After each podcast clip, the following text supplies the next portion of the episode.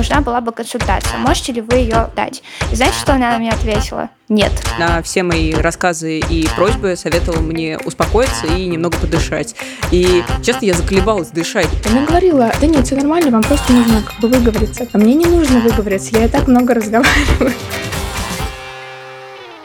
Всем привет! Это подкаст «Женщины и все», который делает команда издания «Горящая изба». Мы рассказываем про все, что может быть интересно женщинам, а теперь еще и делаем подкаст. Я Эля Винокурова, шеф-редактор «Горящей избы», а вместе со мной главный редактор Таня Никитина. Всем привет! и редактор «Роста» Полина Накрайникова. Всем привет! Совсем недавно появилась новость, что россияне стали чаще страдать от панических расстройств на фоне новой волны ковида. Осенью 2021 года запросы по этому вопросу выросли в 2-3 раза по сравнению с 2020 годом. Девчонки, а вы заметили на себе изменения или на своих знакомых? Чувствуете ли вы вообще повышенную тревожность из-за ковида? А ты знаешь, я чувствовала очень сильную тревожность, когда пандемия только начиналась, потому что было вообще непонятно, а как теперь жить, а мы когда-нибудь снимем маски там, а не закончатся ли все продукты. Помните, когда еще скупали гречку и туалетную бумагу? Да, да, да, я тоже так делала. Да, я теперь, ну вот, блин, и казалось, что теперь так всегда и будет. И вот это ужасно пугало. А еще очень сильно было страшно за близких, особенно за пожилых родственников,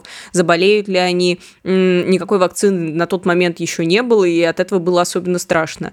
Поэтому сейчас я чувствую себя гораздо спокойнее, чем тогда, а тогда меня пугала именно неустойчивость. Вы знаете, всю неделю я чувствовала себя абсолютно спокойно. Ну, я услышала эту новость, и все таки о, будет локдаун. Я думаю, в моей жизни ничего не изменится. Я работаю из дома, все мои друзья работают из дома. Мы собираемся на Хэллоуин, у нас дома ничего не поменяется. И я думала, не понимаю, почему все так переживают. Ведь многие просто останутся дома, как обычно. Вот, но сегодня у моей подруги завтра день рождения. И мы с другими подругами хотели устроить ей сюрприз. мы напридумали, что вот, там мы купим вот это, то. Например, хотели купить там ей цветок в горшке. Вот, и сегодня вечером я собиралась ездить в ближайшее ближайший магазин, где они продаются. И тут подруга пишет, я не могу распечатать фотки, все же уже закрыто. И я понимаю, что я не могу поехать в этот магазин, потому что он тоже уже закрыт. И тут я словила ощущение, знаете, как в фильмах ужасов, когда единственный огонек горит в твоем доме, а все вокруг закрыто, темно и пусто. И вот э, сегодня э, на меня действительно как-то упал локдаун, и я ощутила, что это очень страшно, и ты не можешь строить планы. И это ощущение вернулось ко мне, вот то самое ощущение, которое было в самом начале пандемии. Я согласна с вами, девчонки. Вот у меня были такие же впечатления, когда я сначала прочитала эту новость в стиле, ну, особо в моей жизни тоже ничего не поменяется. Почему все так переживают? А потом я начала пытаться, ну, про проанализировать, что здесь может быть опасного реально, и поняла, что, ну, здесь могут быть два фактора. Первое, да, конечно, ну вот на тех людей, которые особо там тяжело не болели или с ними ничего не случалось, и которые просто, ну, сидят на локдауне, возможно, на них это, правда, ну, не так сильно сказывается, но у многих близкие болели, у кого-то их не стало, кто-то сам очень тяжело переболел и теперь боится. И кажется, что, наверное, в первую очередь, может быть, именно это меняет фон у людей и повышает их тревожность, и ну, делает так, что они боятся вот локдауна, обращаются к врачам и пытаются что-то сделать со своим психологическим э, состоянием. А при этом в этой же новости эксперты сказали, э, что за профессиональной психологической помощью обращается меньшинство россиян. Написано, что всего 10% жителей крупных городов э, когда-либо посещали психолога. Это исследование, которое проводилось в июне этого года, то есть это уже после пандемии, ну как бы сейчас. И около 30% считают, что психологическая помощь нужна только для крайних-крайних случаев, и люди, мол, должны сами решать свои проблемы, и что обращение к психологам — это вообще пустая трата времени. Что вы об этом думаете? Вы сами обращались к психотерапевтам? Ой, слушайте, во-первых, меня ужасно бесит позиция, что к психологам ходят только психи. Вот этот вот тезис. Это очень вредно. Типа, ты можешь сам так думать, но говорить так, мне тоже кажется, это очень неправильно. Потому что из-за такой позиции очень многие люди стесняются обратиться за помощью. Во-первых, само слово «псих» очень такое стигматизирующее травмирующее. Во-вторых, вот эта вот мысль о том, что мои проблемы достаточны для того, чтобы обсудить это с психологом, или я просто должен собраться и наконец-то все решить сам. И здесь вот в новости еще упоминается, знаете, словосочетание «крайний случай», то есть некоторые люди, там 30% считают, что можно обращаться только в крайних случаях. А что такое крайний случай, когда ты думаешь, что нужно обратиться к психологу? Совершенно ну, непонятно. Кажется, что любая проблема, если она тебя как-то трогает, в зависимости от того, ну,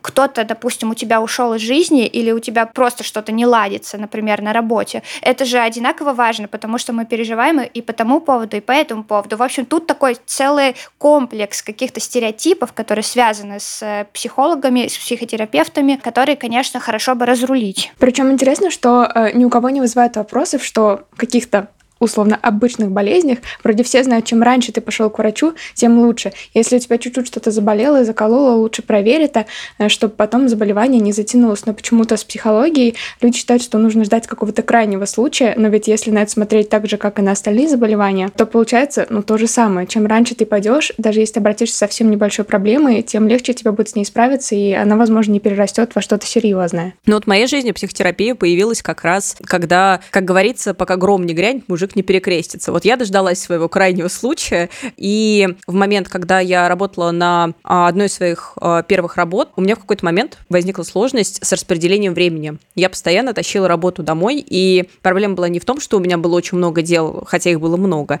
а в том, что я не успевала переключаться. Я вообще не могла переключаться. Я говорила о работе все время. Посиделки с друзьями, работа моя работа. Мы остаемся наедине с своим мужем, давай обсудим мою работу. А знаешь, что произошло у меня на работе? Какой-то момент я поняла, что, наверное, так нельзя. И мне было так тягостно от этого ощущения, что я абсолютно не отдыхаю, и вся моя жизнь определяется только моим, моей деятельностью в офисе. И тогда я обратилась к психотерапевту. И, честно говоря, ни разу не пожалела, потому что это оказался очень классный опыт по перераспределению задач, э, пониманию своей ценности и вообще расстановке приоритетов. А сколько у тебя времени заняло от того, чтобы прийти к психотерапевту и до того, чтобы ты как-то поняла, что разрешила какие-то свои проблемы, тебе стало легче? Ты знаешь, мне легче стало уже в тот момент, когда я просто выговорилась как следует, а, и когда я поняла, что мои чувства нормальные, что меня выслушали, меня поняли, и моя ситуация не безвыходная, я не ужасный человек, поэтому легче мне стало гораздо быстро,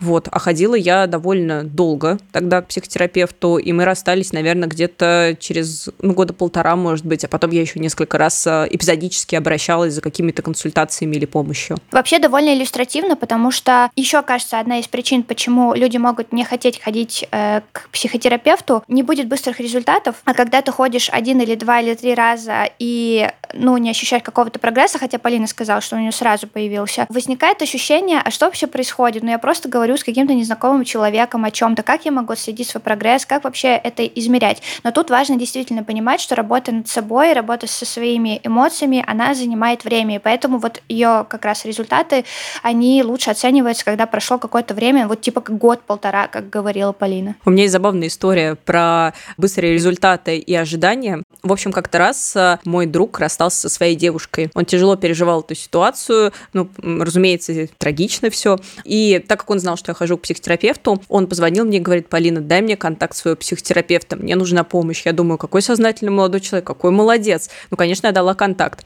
А вот дальнейшую историю мне уже рассказывала психотерапевт. Но это было так. «Э, Полина, скажите, а вы никому не давали мой номер. Вечером он позвонил ей со словами, что ему срочно нужна помощь. Он очень-очень хочет обратиться за этой помощью. И может ли он подъехать вот прямо сейчас? Прямо сейчас, разумеется, было нельзя, потому что условно было 9 вечера, уже рабочий день был давно закончен, да и расписание у этой женщины было довольно плотное. При этом она вошла в положение и говорит, как только у меня появится окошко, я вас сразу приму. То есть вот э, как только, так сразу держитесь. В общем, я готова буду вам помочь. Окно появилось у нее довольно быстро. На следующий день в обед э, отменился один из э, посетителей, и она позвонила моему приятелю со словами «Приезжайте через час, э, я буду готова вас принять».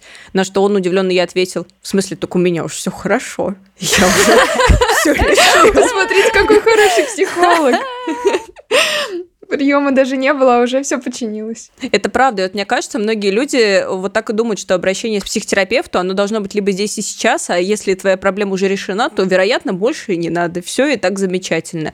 Но мне кажется, что гораздо полезнее мысли о том, что не нужно иметь в жизни страшную драму или трагедию, чтобы обратиться за помощью. Если у вас просто что-то не получается, вы с чем-то не справляетесь, это уже достаточное основание для того, чтобы улучшить свою жизнь и посоветоваться с каким-то знающим человеком. Кстати, к слову о, здесь и сейчас, тоже хочу рассказать историю про то, как я, собственно, искала психотерапевта. В какой-то момент мне прям понадобилась помощь. Я поняла, что прям серьезно понадобилась помощь, и мне нужно идти к психотерапевту как можно быстрее. Есть такой сайт B17, в котором во всех регионах собраны разные резюме психотерапевтов, и можно посмотреть кого-то и кого-то выбрать по своей проблеме.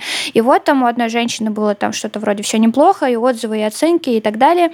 И я ей написала, мол, я не помню, во сколько это сделала, возможно, я это сделала очень рано или там поздно, может быть, часов в 7 утра, например. По-моему, да, это было так. И я понимала, что, в принципе, это не совсем рабочее время, это немножко странно, но я так и построила свой вопрос. Типа, здравствуйте, вот мне, ну, очень плохо, и мне какое-то ближайшее время, как вы можете, нужна была бы консультация. Можете ли вы ее дать? Знаете, что она мне ответила? Нет. Все. Вообще нет. Просто без вариантов? Нет, без, ну вообще, просто нет, и все. Я могу попытаться понять, с чем это связано. Возможно, когда у специалиста телефон в открытых данных, могут разные люди писать, у некоторых могут быть не психологические проблемы, а психические проблемы, и нужно там себя как-то от этого огораживать. Но когда совершенно адекватное сообщение, просто вопрос, когда вы сможете там принять и сможете ли, кажется, что нужно отвечать гораздо корректнее, особенно человеку, у которого какие-то проблемы. И я очень удивилась, когда, конечно, это получила. Слава богу, э, я быстро довольно нашла замену. И все в итоге сложилось хорошо, но это было так себе. А как долго ты искала замену и как быстро ты ее нашла? Нашла в этот же день, потому что я была на этом же сайте, я просто шла по списку. По списку, пока кто-то не ответит месяц. Да. Но на самом деле, честно говоря, хороший вариант, если тебе прям вот, ну, реально здесь и сейчас нужно. И еще условие было офлайн. Я не хотела тогда заниматься онлайн, мне нужна была встреча. Был ли, Тань, какой-то у тебя опыт? Да, я обращалась к психологам, на самом деле, даже три раза, и все это было в целом вокруг одной проблемы, но на самом деле я так и не нашла специалиста, с которым я была бы готова заниматься долго. Вот, и я все еще нахожусь в такой, какой-то такой стадии, когда я тоже более-менее нормально, то мне кажется, что мне срочно нужна помощь, и тогда я что-то пробую. Вот, но ни разу мне, ну, как-то не повезло достаточно, чтобы мне захотелось остаться в этом надолго. Например, первый раз, когда я обратилась к психологу, мне кажется, что мне помешало мое представление о том, что психотерапия, ну, она такая, знаете, как кино. Ну, то есть э, ты приходишь, что ты рассказываешь о какой-то своей проблеме. Ну, нет, я это было, хотя мне предложили лечь. Вот, э, ну, нет, я говорю не об этом, а о том, что, ну, мне казалось, что психолог психолог в норме активно участвует в каком-то разговоре с тобой, задает тебе наводящие вопросы, помогает тебе как-то неожиданно посмотреть на свою ситуацию.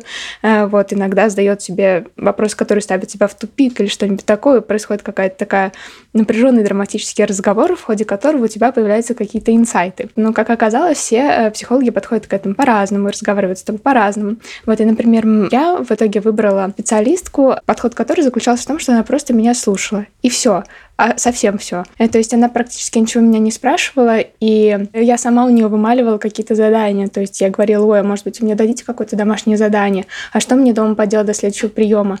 Может быть, составим какой-то план, как мы будем работать, а то, ну, мне так некомфортно, потому что я люблю, когда все структурировано.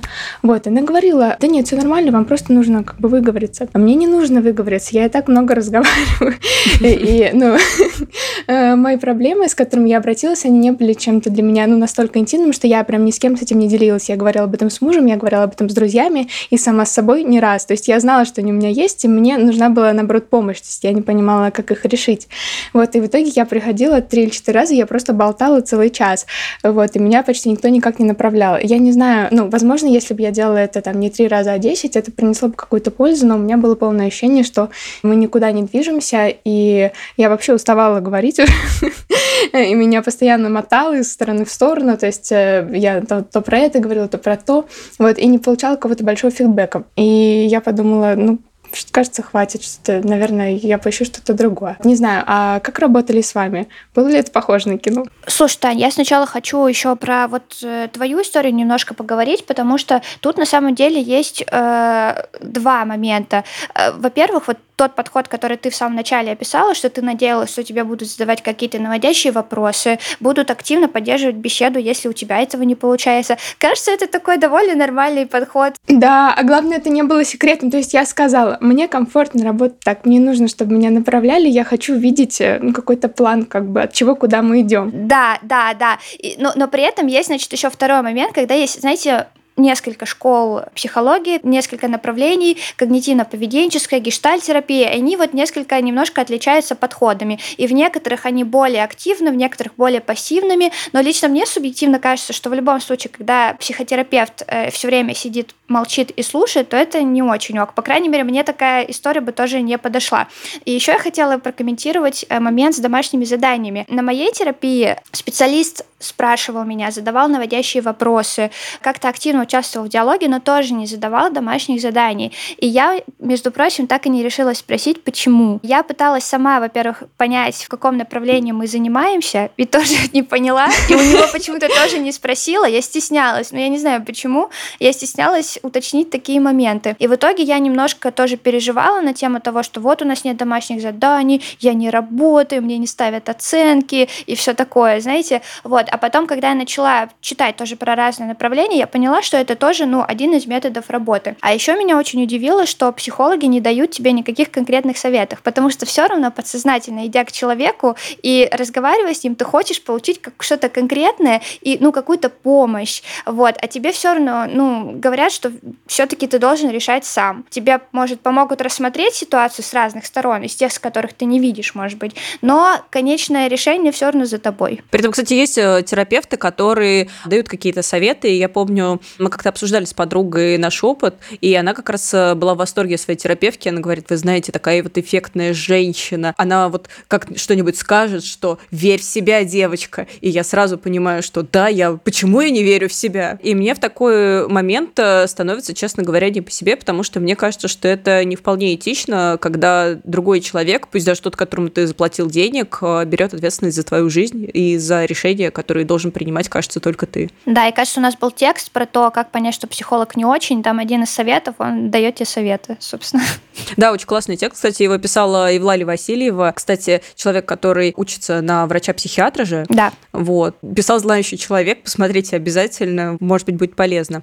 Кстати, у нас был еще один а, прикольный текст. Интервью, которое пациентка взяла у своего психотерапевта, чтобы помочь людям перестать бояться приставки психа, длинных разговоров и слез в кабинете врача. Там обсуждались разные разные очень интересные, на мой взгляд, вопросы. Например, с чего начать поиск специалиста, работает ли онлайн-терапия, там, как сказать, если врач не нравится и так далее. В общем, я всем тоже его горячо советую. Но еще мне интересно, расскажите, как вы выбирали психотерапевта и как оценивали свои результаты работы с ним. Вот я так понимаю, у Эли была методика, я просто иду по сайту и выбираю первый, кто мне попадется. Или ты, например, как-то еще отбирала, может быть, на что-то смотрела? У меня было два условия. Первое, это должны были быть офлайн встречи, потому что в моей жизни довольно много онлайна, у меня удаленная работа, и вообще больше всего с людьми разговариваю в интернете. И в какой-то момент, естественно, ты начинаешь понимать, что тебе не хватает живого общения, уж еще проблемы свои с, по интернету обсуждать, но это too much. Поэтому первое условие офлайн.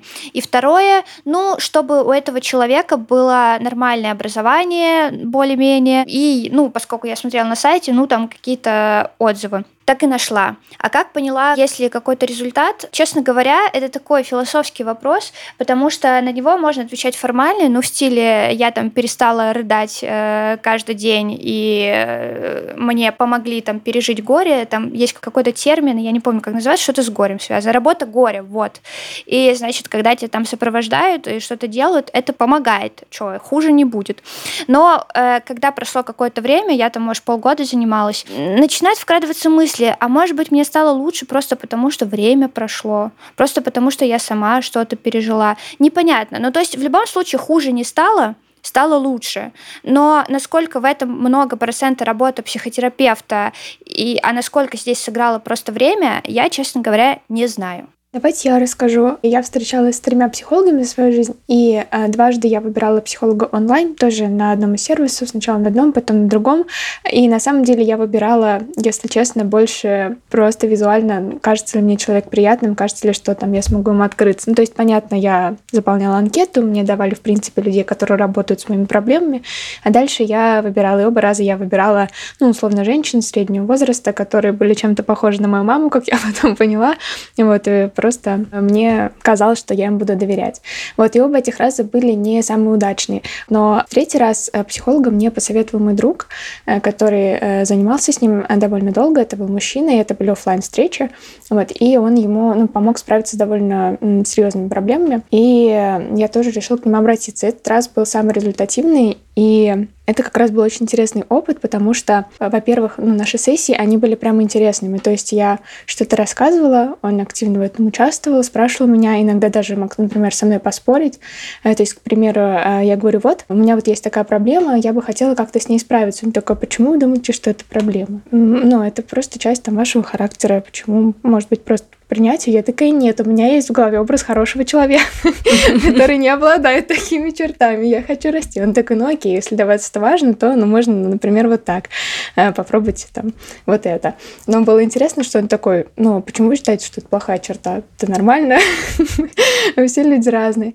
Вот, а еще он э, давал мне несколько неожиданных советов. Ну, к примеру, одной из там проблем, о которых я рассказывала, была проблема постоянного нервного напряжения. То есть я очень сильно тревожилась и пыталась заставить себя успокоиться. Я говорю, Свет, Тань, так, хватит тревожиться, уже сколько можно? Так, нужно успокоиться. Он говорит, не нужно себя успокаивать, потому что э, так вы только еще больше тревожитесь из того, что вы не можете перестать тревожиться. И от этого вам становится еще хуже. Попробуйте, ну, перестать как бы себя сопротивляться. Например, вот это. И это было неожиданно, потому что я никогда такого не пробовала. Я все время, наоборот, пыталась как-то загасить такие состояния. Вот. И также он дал мне несколько конкретных техник, э, ну, условно, какие-то медитативные практики, которые можно попробовать. Вот. И мы с ним занимались всего раза четыре, и это было там полтора года назад, но я до сих пор какие-то его советы, ну, они мне прям запомнились, и я продолжаю их иногда делать, и это мне, в принципе, иногда помогает. И это, ну, единственная психотерапия, которая оставила мне какой-то след и какие-то новые способы работать с своими проблемами, которые во мне прям остались. И я считаю, что это был неплохой опыт, хоть и короткий. В моей жизни, кстати, психотерапевты тоже появлялись всегда по чьей-либо рекомендации. Первый раз по рекомендации подруги, второй раз был забавно, потому что я знала, что к психотерапевту ходила моя приятельница, и моя подруга попросила узнать для нее этот контакт. И вы знаете, когда ты пишешь, одна моя подруга интересуется, в этот раз реально интересовалась одна моя подруга, но потом в дальнейшем я просто решила, что у меня есть есть контакт, почему бы и мне туда не сходить. А третий раз э, моя психотерапевт уходила в декрет и посоветовала специалиста на замену. При этом все три опыта были довольно разными, и подходы были довольно разными. Первый раз я работала с арт-терапевтом. Это было очень интересно, потому что были разные прикольные, на мой взгляд, творческие задания. Например, она могла прочитать какой-то рассказ и попросить меня его интерпретировать или расставить э, какие-то игрушки в какую-то композицию и потом рассказать, о чем эта история. Иногда это казалось прям очень глупо, ну, типа, когда ты ставишь игрушечного ослика и говоришь, ну, вот этот ослик грустит, потому что он сегодня задержался на работе. Ой, у меня есть, кстати, смешная история про арт-терапию с вот с первым психотерапевтом, с которым мы после не стали сотрудничать. Я попросила домашнее задание, она дала мне задание представить самое спокойное место, которое я могу себе вообразить, э, и нарисовать там, короче, цветок, который будет как бы представлять меня. Я очень обрадовалась, потому что я люблю рисовать, э, но я не очень хорошо умею рисовать. Вот, и я представила себе место и решила, что я нарисую его акварелью, потому что я давно не рисовала акварели, и это классно, я здорово проведу время. А, вот, что я и сделала, и получилось просто ужасно, потому что э, я не очень хорошо рисую, как я уже сказала. Ну, у меня иногда получается, иногда нет. И у меня получился такой приятный розовенький цветочек, а вокруг я хотела нарисовать лес, потому что я люблю лес. И у меня получились такие синие-черные деревья, которые нависают над маленьким Если бы ты была в детсаду, твоим родителям бы позвонили, Таня. Да, это точно, да, и там картина была ужасно зловещая вещи. Я прям очень сильно изменилась лицо психотерапевта, когда я принесла ей этот рисунок и говорю, вот, она такая, это самое спокойное место, которое вы можете вообразить. вот на моей голове оно действительно было супер, просто у меня не получилось. Полин, пожалуйста, продолжай. Блин, после этой истории уже даже не так интересно. Вторая терапевтка, а с ней я продолжаю иногда общаться и сейчас, и у нее аналитический подход, э, и это такой спокойный анализ, и, как правило, спокойная беседа. Она как раз из тех людей, которые задают не так уж много вопросов и стараются никак дополнительно не навязывать никакой путь терапии, ну, то есть э, здесь э, веду как бы я, поэтому здесь нет слишком огромного количества вопросов, домашних заданий и прочего, потому что, ну, а, с ее точки зрения это выглядит как навязывание какой-то позиции, и я это очень уважаю. А вот третий раз э, мне, на мой взгляд, не повезло, потому что это была временная терапевтка, я ничего о ней не знала, и это был человек, который на все мои рассказы и просьбы советовал мне успокоиться и немного подышать. И, честно, я заколебалась дышать, ну, и мне это никак не помогало. Не, ну, в принципе, совет хороший, но все таки когда ты платишь деньги психотерапевту, хочешь там что-то более глубокого. Да, спасибо, с вас 3000 э, рублей, да-да-да. Вот, поэтому с ней у меня общение не сложилось. Я сказала о том, что хочу завершить, и мы расстались. Мне кажется, что рекомендация друзей это все-таки самый лучший способ искать психологов, потому что э, лично я уже дважды столкнулась с не очень удачным опытом на сервисе подбора, и мне кажется, что это ну, такой святой рандом, э, что выбрать кого-то хорошего, ну, можно далеко не сразу туда попасть. И представляете, однажды я даже поссорилась с психотерапевтом, э, которого я подобрала себе в онлайн-сервисе. Это та же самая история про то, что тебя очень удивляет, когда психотерапевт тебе неприятно отвечает в переписке, потому что ты предполагаешь, что если он работает психологом, то кажется, что он э, должен, ну, условно, следить за твоим комфортом, даже когда вы общаетесь, например, насчет назначения приема, а не внутри сессии. Вот, и представляете, я хотела отменить сессию э, на онлайн-платформе. Вот я написала за там два дня до ее начала, говорю, здрасте, я в пятницу не приду, можете, пожалуйста, отменить. Ну, забыла про это. Вот, и в пятницу утром мне приходит уведомление, что у меня списались деньги за сессию, которая будет сегодня. Я иду, значит, в этот сервис и смотреть, что произошло. Я же ее отменила, отменила. Вот, но оказывается, психотерапевт решил не отменять ее. Она подумала, э, что ну, у меня просто какой-то кризис. Она написала мне, Татьяна, подумайте, не нужно отменять сессию. Вы знаете, ваш результат э, может э, не закрепиться. Давайте обсудим ваши тревоги на занятии. Я пишу, да нет, я точно решила отменить. Пожалуйста, можете это сделать? Вот она говорит, нет, если бы вы хотели отменить, то у вас есть кнопка. Пожалуйста, приходите. Вот. Я говорю, у меня нет кнопки. Я могу только перенести, а не отменить. Но я не хочу. Она говорит, знаете, вообще-то у вас есть кнопка, но если вам так сложно ее найти, то, в общем, не помню, что там было. Вот, и я уже к этому моменту Какая окончательно агрессия. вышла из себя. Я думаю, в смысле, господи, я просто не хочу сегодня идти на сессию почему психотерапевт продолжает спорить со мной и не отменяет занятия. Вот, и я не просто не получила какой-то позитивный опыт, а наоборот, я прямо была супер раздражена, и меня эта получасовая беседа прям вывела из себя. Вот, но в итоге я просто обратилась в поддержку сервиса, и мне отменили занятия, вернули деньги, я просто, ну, прекратила этот бесконечный диалог, но я очень сильно удивилась, потому что я не думала, что просто отменить занятия будет так сложно. Да уж. Слушайте, ну вот э, россияне мало ходят к психологам э, и психотерапевтам, но тем не менее книги по психологии, разные статьи по психологии, в том числе у нас, пользуются очень-очень большой популярностью. Реально, там чуть ли не какие-то YouTube-каналы существуют, в которые обозревают, делают конспекты каких-то книг, самопомощи, там и не только самопомощи. Вот скажите, вы читали такие книги, они вам помогали? Конечно, читали, мне кажется. киньте камнем в того человека, который не хотел узнать, как завести там много друзей, стать высокоэффективным человеком, богатым, успешным и так далее. Я особенно любила такую литературу в школе. Возможно, уже рассказывала, что у меня была настольная книга «Стервы», и это была моя библия психологии, которая рассказывала мне, как жить, а, соблазнять, значит, одноклассников и так далее. Правда, у меня ничего не получалось, но уверенность она себе прям придала значительно. Из последних книг, которые я прочитала и которые так или иначе как-то касались психологии, психологии и какого-то ментального здоровья. Мне очень понравилась книга «Выгорание» сестер Нагоски. Очень классная, очень терапевтичная, на мой взгляд, книга, которая примеряет тебя с собой, со своим стрессом и с усталостью на работе. У нас на сайте, по-моему, был отрывок из этой книги, вот, так что советую прочитать. А я просто признаюсь, что я в жизни кажется, не дочитала ни одной нон-фикшн книги, и у меня нет никакой способности их читать. Мне почему-то всегда очень быстро становится скучно. Мне кажется, что там повторяется одно и то же. И ну, у меня прямо-таки не получается. Я иногда ну, пытаюсь поверить в себя и купить какую-то очередную книжку там про мозг или ну, про что-нибудь интересное, про то, как изменить свою жизнь к лучшему, но я вообще не справляюсь и всегда все бросаю. Я плюсую, на самом деле, к тебе, Таня, потому что, несмотря на то, то, что я, ну, я вроде люблю довольно всякие научные источники, там, статьи, на самом деле, я могу читать, но это реально, если строго ограничен объем информации. Какие бы у меня нонфикшн книги не были, особенно по психологии, мне хватает только на пару глав, и потом думаю, боже, какая вода, и все. То есть я даже не могу добраться до сути, хотя там, наверное, возможно, есть что-то интересное. Поэтому у меня все сложно с книгами, но я на самом деле люблю смотреть видео по психологии на том же Ютубе. Вероники Степановой. Э, в том числе Вероники Степановой, да. Э, вот, потому что кажется, что так информация вроде бы даже немножко лучше усваивается. Ну, по крайней мере, можно найти какие-то, знаете, фишки, да, как расслабить себя за пять минут, если вам надоело дышать уже, например. Ну, в смысле, не в принципе дышать, а делать упражнения на дыхание.